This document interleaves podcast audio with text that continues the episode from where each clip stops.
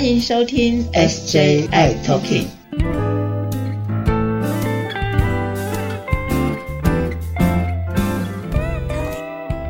Hello，大家好，欢迎收听今天的 SJI Talking，我是 Jeffrey，我是师姐。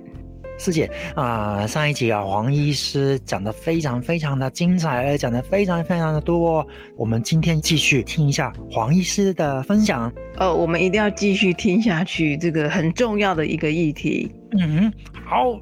黄医师，我想我是很好奇哈，就是在这次的大会当中，你有没有看到一些比较新的，或是因为其实我们现在虽然说一天只吃一颗药，但是有些朋友们总是会担心说一些药物副作用，总是内心里头还是有一点点的小隐忧这样子。那不知道在黄医师看到的这些的治疗的药物的报告，或是比较新型的这些长效药物，它的一些副作用啊，这些可不可以有一些什么讯息可以？让我们先了解，目前就是台湾这边就是已经有的针剂 cabotegravir、ripivirine，相对来说应该都是耐受性很好的药物嘛，哦，就是跟我们口服的药物其实也都是一样，就是嗯，呃，副作用什么的都应该已经是长期来说相当的少了。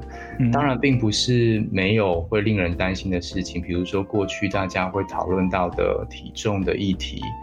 或者是说有一些慢性代谢性的疾病的问题，这样子。那在这次的大会当中，呃，大家也是持续的在关注这个议题。但是我整体的感觉就是说，我觉得目前针对就是说这些药物是不是会长期导致一些呃慢性疾病、体重增加的这些议题上面，都还是有一些争议。所以这个好像并没有说很明确的说什么药就一定会像是千和酶抑制剂，呃，对于体重上升或者说会不会造成高血压，会不会造成糖尿病，这个在不同的观察性的研究或不同的临床试验当中，整体上看起来好像都还是没有一个很有定论的结果啊。不同的研究看到不同的结果，有的说会，有的说不会这样子。所以，呃，目前我觉得没有很有定论，所以。话说回来，就是说，呃，我我相信，就算是长效的药物，它也都需要观察一段时间，我们才会知道说它有没有呃令人担心的副作用。因为大家也知道说，其实过去不管是呃 PI 的出现哈，或者是说 NNRTI efavirenz 哈，或者是说 II，其实呃这些副作用都是我们在上市之后，其实就才陆续累积资料，我们才观察到。所以长效登记，我想大概也是要。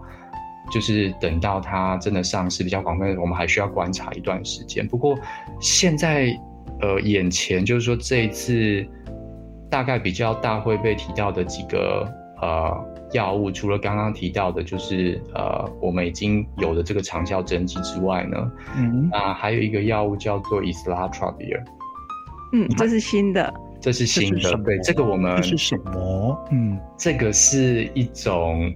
呃，叫做 NRTTI 的药物，那呃，它是类似我们过去的呃反转录酶抑制剂，嗯哼，啊，但是它是新的呃作用机转哦，所以它对于就是抗药性的屏障比旧的这个呃核苷酸的类似物哦，就是这些反转录酶的抑制剂。还要高上一些。那最主要是说，它的这个药物，它的药物交互作用蛮少的，呃，半衰期很长。这件事情就是让大家觉得很兴奋的事情，所以当初对它寄予厚望。除了说它效果看起来不错，而且跟其他人的作用机转不一样，所以其实在过去这几年，在疫情前就已经开始对这个药物做相当呃多的临床试验。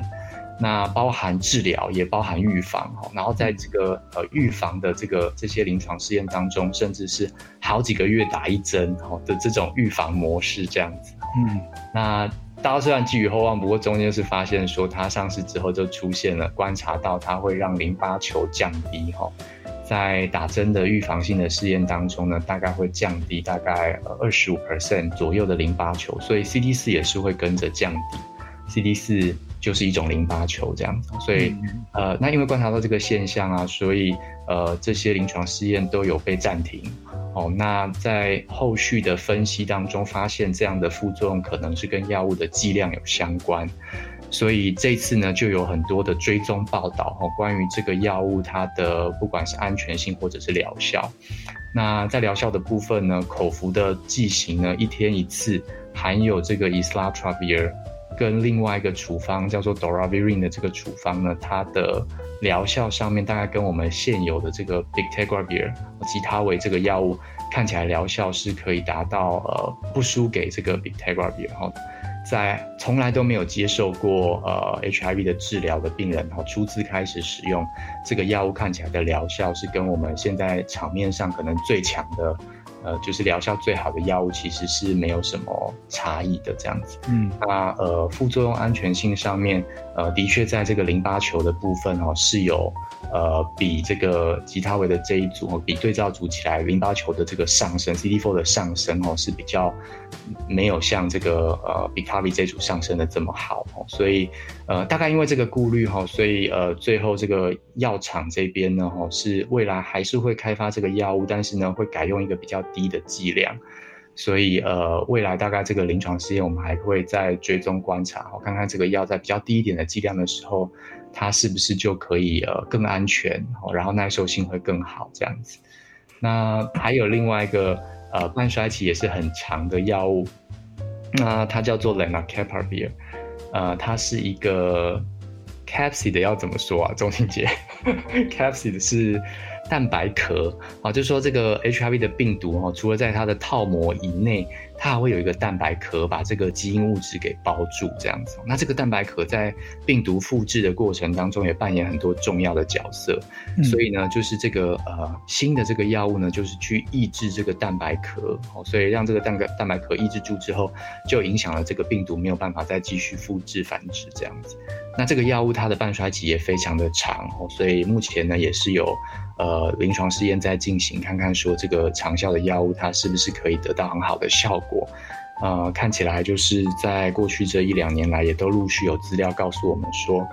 不管是在呃从来没有接受过治疗开始治疗的病人，或者是说呃也治疗过很多的药物处方，然后都治疗失败，已经有产生很多抗药性的病人，那加上了这个药物之后，他们的病毒控制呢都可以得到蛮不错的成果，这样子。那当然现在目前的这些研究的个案数、样本数都还算是比较少。哦，所以后续我们可能也期待说，它有比较大规模的这些呃资料，可以让我们再来关心。那刚刚提到的这两个药呢，哈，很有趣的就是他们两个药呢，两个不同的药厂呢，哈，他们有达成协议，所以他们一起开发了一个这个药物，哈，就是打算未来呢是一个礼拜吃一次的口服药物，就是这个药物这样子。所以，呃，未来呃一个礼拜一周吃一次的这个剂型，我们也可以看看说它呃治疗的效果和安全性如何这样子。所以这些都是未来可能呃持续会在进行的一些研究这样子。哇，太棒了！也可以一个礼拜吃一次，哎，这跟每天吃这个真的差很多，哎。对啊，钟欣姐，你有没有觉得就是会有什么呃隐忧？会有什么隐忧吗？我们现在就是规定啊，全国礼拜一。晚上八点，大家一起把药吞下去。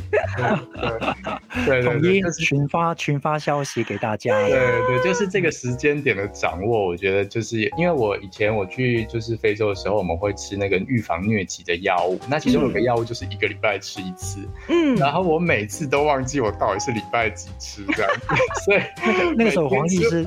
那黄医师电话没给我，对，你电话给我的话，我每个礼拜，对，我知道就是发发消消息给你要吃药，当初就是没有人提醒我啊，对不对？但是，但是我说，就是其实我觉得，就是每一个药物它的角色。它的使用方式，它的它的它的它在这个治疗当中的位置可能都不太一样，所以我觉得就是长效的药我们虽然很期待，但是我我我也不觉得它是每一个人都最喜欢的选择。嗯，那当然，我觉得就是说对所有的感染者或对我们医师来说，最重要的就是，假如我们可以有很多的武器、很多的选择的话。那当然就是最有机会可以帮每一个感染者都找到最适合他的处方，这样是没错没错。我记得有一次跟怕友们在聊天，他们都知道说有那个长效剂打针的那一种，对吧？就是我有问他，哎，那你你你希望是每天吃药啦，一颗药啦，还是希望打针？哎，他们有的人就说我我想每天吃药，不一定要打针。反而他们还是习惯，可能习惯每天吞一颗药会记得，那打针可能他们会忘记。对，就是的确长效的剂型也是会有它的一些挑战，比如说以目前的那个长效的针剂来说，因为它要就是它的那个药量还是算是蛮大的，所以那个打一针的那个。体积蛮大的，所以因为体积越大，打了就会越容易不舒服这样子。所以，呃，要每两个月或每一个月打一次的话，哇，这个对有些病友来说可能就不是那么舒服、开心的事情。是啊，嗯，当然就是说记不记得，还有假如忘记了的话该怎么办，这个也是另外一个挑战。然后就是说。现在吃药一天吃一颗，呃，忘记了怎么处理，大家都已经很上手了哈。哎，几个小时之内赶快补吃啊，哈，几个小时怎么样啊？这大家都已经很习惯。哎，可是长效的针剂这个，这个忘了打，或者是说假设打了，你该回去打，然后突然间发现说，哎，没有打了，这个时候该怎么办呢？是要呃补吃什么药吗？对，还是多久之内要打吗？哈，就是那那就是。这个要怎么处理？到时候补打要打多少啊？哈，那 这些都是呃，未来可能我们会有更越来越多的长效针剂之后，我们未来会面临的挑战。所以呃，就它好像也不是万灵丹，就是也不是说就是这个药出来之后所有的问题就解决了。当然我们还是会有呃新的需要处理的问题这样。但是就是我觉得背景还是一样，就是越多的选择。那可以让越多的感染者可以得到最适合他的选择是最好。嗯嗯，对对呀，找找到找到自己最适合的那个方式。嗯，对，我会想说，哎，一个礼拜一次，那也很好啊。比如说住院的病人，我护理师也不需要每天这个发一颗药给他，一个礼拜只要发一颗药，这差很多哦。然后如果说，哎，我可能哎最近有点脑雾健忘的时候，我就不会这个一个礼拜七天可能忘了三天，哎，我只要记得礼拜一晚上八点要吃那一颗药就好了。哎，这会差很多。对，对啊，而且刚刚黄医师讲到啊，四姐。就是刚刚讲的，就是每个礼拜一八点，群发，群发，对，哇，这个真的很厉害哦。对，哎，所以其实我们我们听到了一些进展，就是呃，一个是服药顺从性，就是会不会忘记吃药这件事情，变成是我们希望能够有一些药物能够把这个问题部分的解除。不会有这个落掉的这个几率那么的高哈，那这个是可以期待的。而且我觉得这些的新药都大家都很想要有更新更新的一些发展。那但是我觉得刚开始的时候，对于它未来三年五年之后的这些负重还不是那么清楚的时候，我都会觉得说不要那么焦急，不要那么焦急，我们先等等等等两年后。对，来看看在别人身上发生了什么副作用，我们才好知道在我身上的时候可能会有什么样状况，我需要做好准备。别急，对，别急。对，不会急，说不定后面有更好的。这样。哇，这句话好有含义哦。半半年前的那个 Croy 就是呃，在美国的大会。就是有一个蛮让人眼睛一亮的一个研究，就是刚刚提到的这个 Lenacapavir。那因为它的半衰期很长，所以它的皮下注射的剂型可以维持半年左右。那但是只靠它一个人不行啊，因为我们知道说抗病毒的药物还是都要互相保护嘛，哈，只吃一种可能只用一种可能不行，所以呃，他们就找了两个好伙伴，哈。就是除了刚刚说的 lenacapavir 之外，他们找了两个单株抗体。那这些单株抗体，他们也被呃动过一些手脚，所以这些抗体 都可以在身体里面维持半年。哦，所以它搭配这三个，就是可以在身体里面半衰期比较长的药物呢。呃，在半年前的这个会议上面，这个样本数很少，只有啊，应该是只有二十位。是，嗯，不过看起来他们真的是其中有九十 percent 的病人。半年给一次药物，就可以达到病毒控制这样子。哇，好棒哦！我都不用担心我被隔离的时候没有药吃。半年后再说，不能对，不能刚好在那个半年要打针的时候被隔离。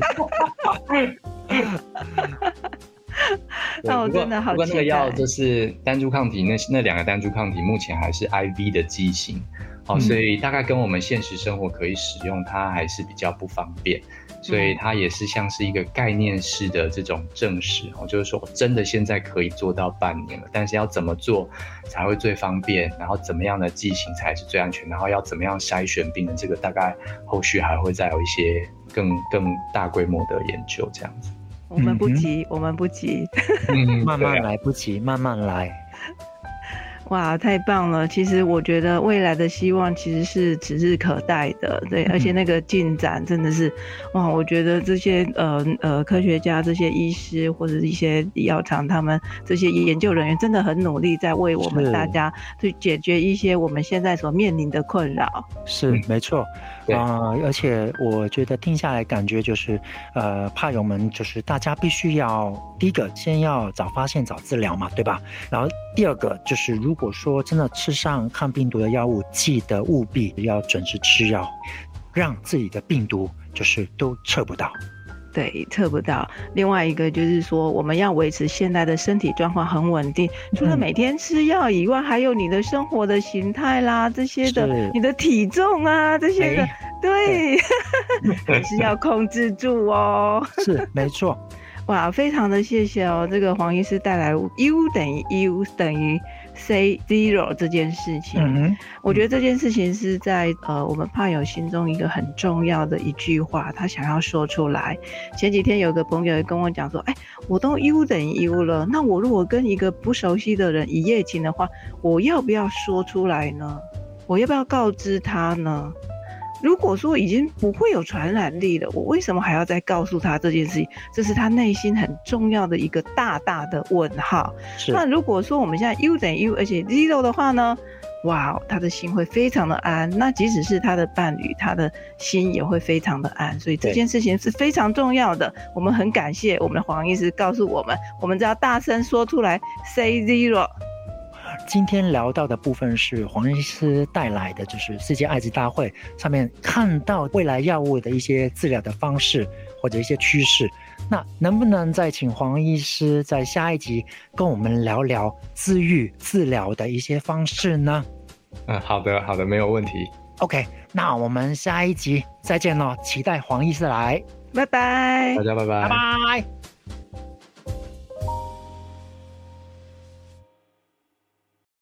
谢谢大家收听今天的节目。如果喜欢我们的节目，请在收听的平台上订阅、追踪、关注跟分享，还有开启小铃铛哦。如果你有任何的疑问跟建议，可以在 FB 的粉砖和 IG 上搜寻 SJ I Talking 留言给我们。同时，欢迎大家也写信给我们哦。我们的信箱是 SJ I Talking at gmail.com。我是 Jeffrey。我是世杰，我们下集再会喽。